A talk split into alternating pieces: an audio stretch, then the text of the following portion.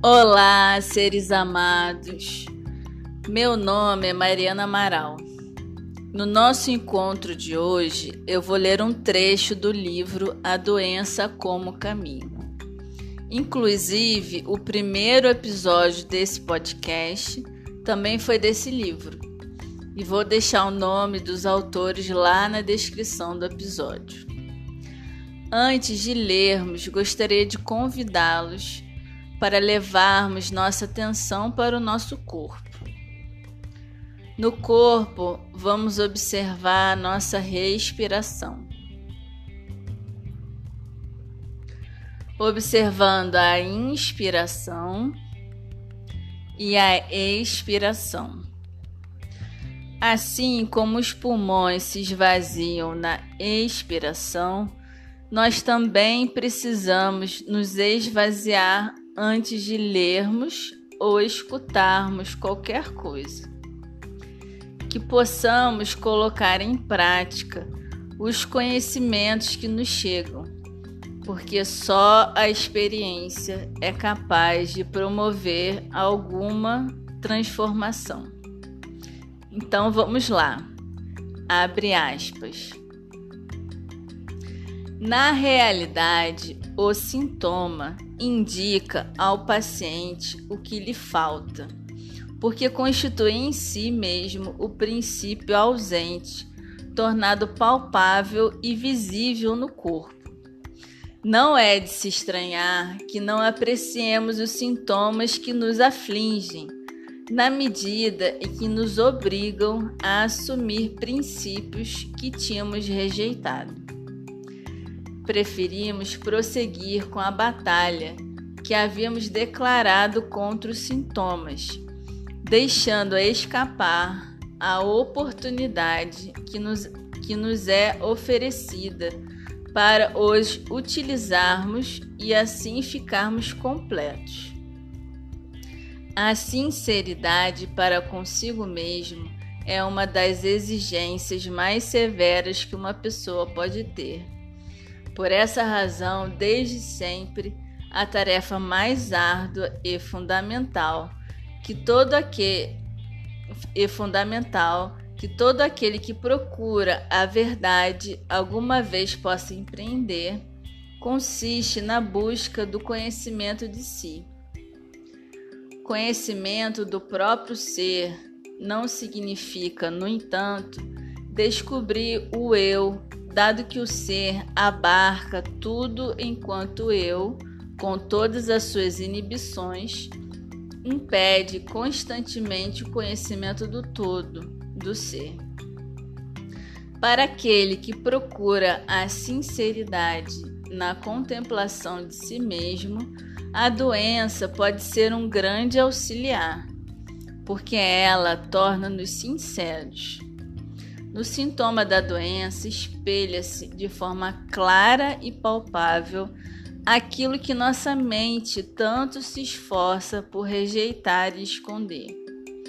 A maioria das pessoas tem dificuldade em falar com franqueza e espontaneidade dos seus problemas mais íntimos, partindo do pressuposto, partindo do pressuposto que os conhece. Quanto aos sintomas, ao invés, explicamos-los a primeira oportunidade, ao mais ínfimo pormenor.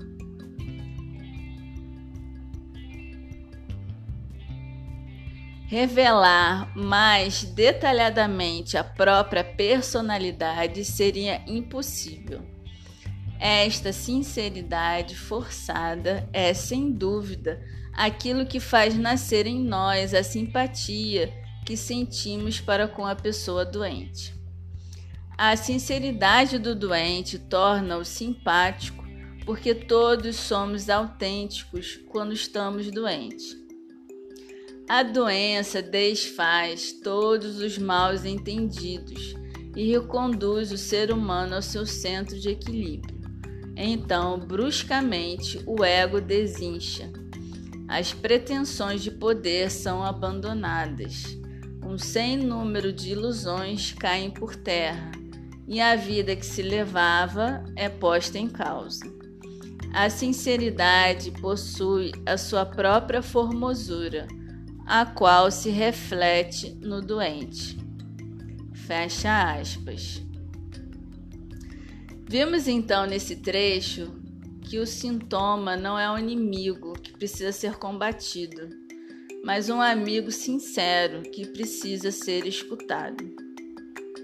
O sintoma é um mensageiro que vem nos dizer que algo precisa ser transformado. Mas por que precisamos de um mensageiro? Porque nosso olhar está o tempo todo para fora, para as atividades, para as distrações.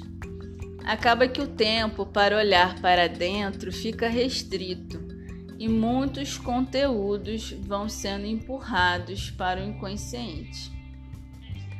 Os sinais e sintomas servem para nos obrigar a olhar para aquilo que não queremos, aquilo que teimamos em ignorar. Desde a vida intrauterina até os 18 anos, a maior parte das vivências não são elaboradas porque não tínhamos um corpo e uma psique capaz de fazê-lo.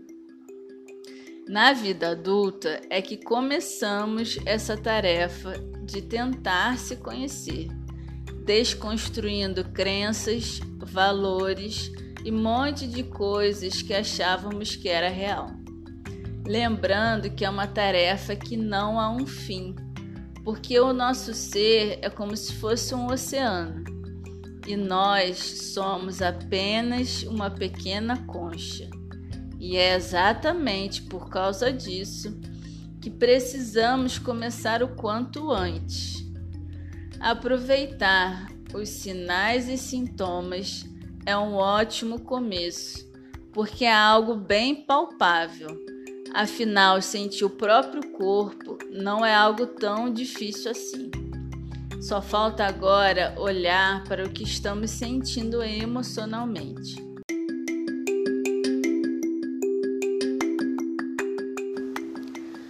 Todos nós temos uma dorzinha aqui ou ali de vez em quando, e tentar associá-la a alguma emoção pode ser o primeiro passo. O segundo passo é tentar perceber o que eu sinto emocionalmente mesmo sem estar com dor no corpo. É se antecipar à manifestação da doença.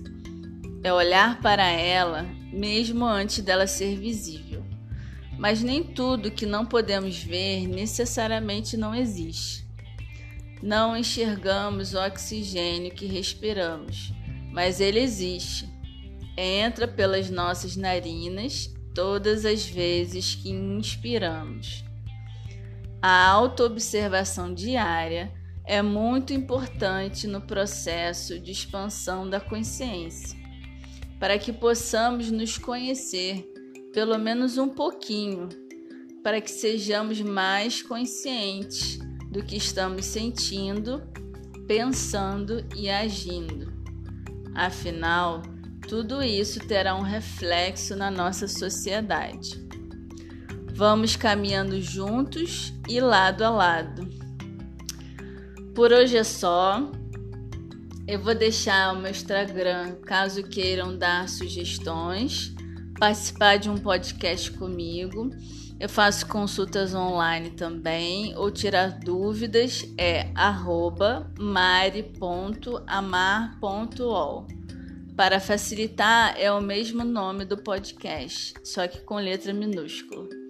Para quem quiser e puder me apoiar na produção desses conteúdos, vejam o link na descrição do Apoia-se. Um abraço e até a próxima!